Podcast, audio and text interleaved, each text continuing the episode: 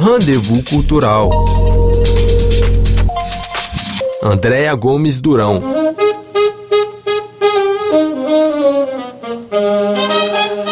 É o fim da Segunda Grande Guerra e o início de um novo capítulo também na história da arte. À sombra dos anos de conflito, o mundo vive mais um renascimento cultural, animado por trocas estéticas e um grande fluxo de artistas em todas as direções.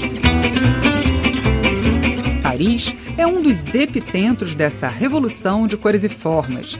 É o que tenta traduzir a exposição Paris et nulle part ailleurs, Paris e nenhum outro lugar em exibição no Museu da Imigração, no 12º distrito da capital francesa.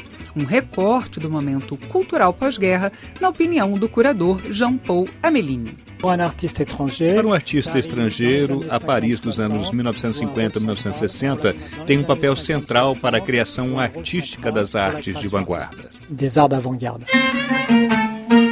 Eles vêm do Líbano, Marrocos, Romênia, Islândia, Japão, Cuba, Hungria, Senegal, de países da América Latina, de toda parte, para vivenciar, mas também transformar o surgimento de novas visões artísticas nos campos da abstração, da figuração e da arte cinética. On compte environ 7 a 8 mil artistes étrangers présents à Paris dans ces années d'après-guerre. Havia cerca de 7 a 8 mil artistas estrangeiros presentes em Paris nesses anos do pós-guerra, o que é impressionante. Nós escolhemos 24, que são característicos de diferentes tipos de expressão daquele momento. Nós estamos longe de ficar apenas nas pinturas e esculturas. Nós mostramos também colagem de objetos, que são importantes, instalações, porque Paris era também um lugar lugar onde outros movimentos se desenvolviam. Eu penso, por exemplo, no cinetismo, a arte do movimento. O deslocamento, uma ideia que é muito fortemente desenvolvida pelos artistas estrangeiros em Paris.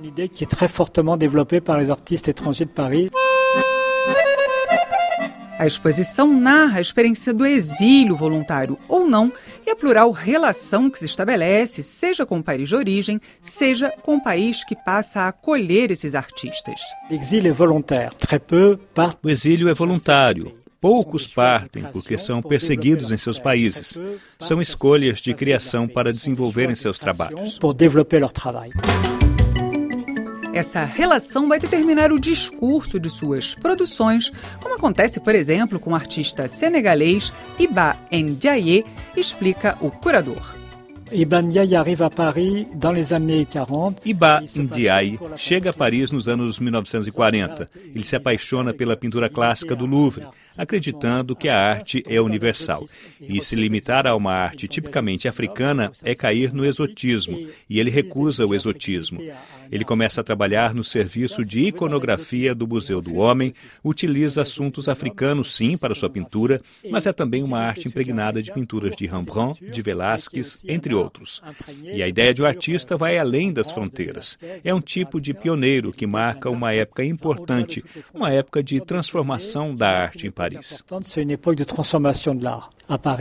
Mas Paris Nulle Part Ailleurs se propõe também a mostrar a pluralidade desses artistas, muitas vezes interpretados de uma forma homogênea, suas motivações para migrarem para Paris, como seus discursos são pautados ou não pela experiência do exílio, a influência dos anos vividos em território francês, a construção de uma nova linguagem, mas também, algumas vezes, uma desconstrução de uma França idealizada como uma terra de asilo e liberdade. É o que atrai a atenção do historiador de arte Henrique enquanto visita a exposição.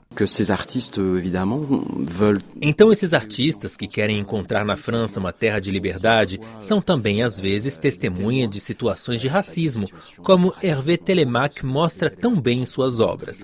Afinal, nós estamos em uma França nesses anos 1960, 1970, que não está livre de preconceitos, de racismo ou mesmo de um racismo ordinário, entre aspas que esses artistas estrangeiros colocam muito bem em evidência em algumas de suas obras.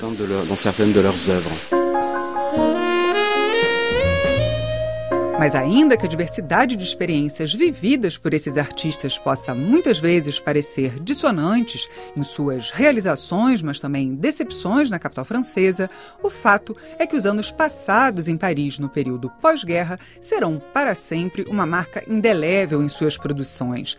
É este o sentimento visitado pela professora Michelle ao contemplar as obras. Niveau euh, du passé des blessures euh, souvent du passé, puisqu'il s'agit. No que diz respeito às feridas do passado, porque frequentemente o passado trata de um exílio não desejado imposto pelo fracasso social e político, em Paris elas ganham uma outra cor, um outro olhar, uma outra tradução, porque são enriquecidas, suavizadas ou ampliadas pelo que os artistas descobrem aqui découvre sur place. Paris Nulle part ailleurs pode ser visitada até 22 de janeiro no Museu da Imigração. Eu sou Andréia Gomes Durão e este foi mais um Rendezvous Cultural. Nos vemos na próxima sexta-feira. Até lá!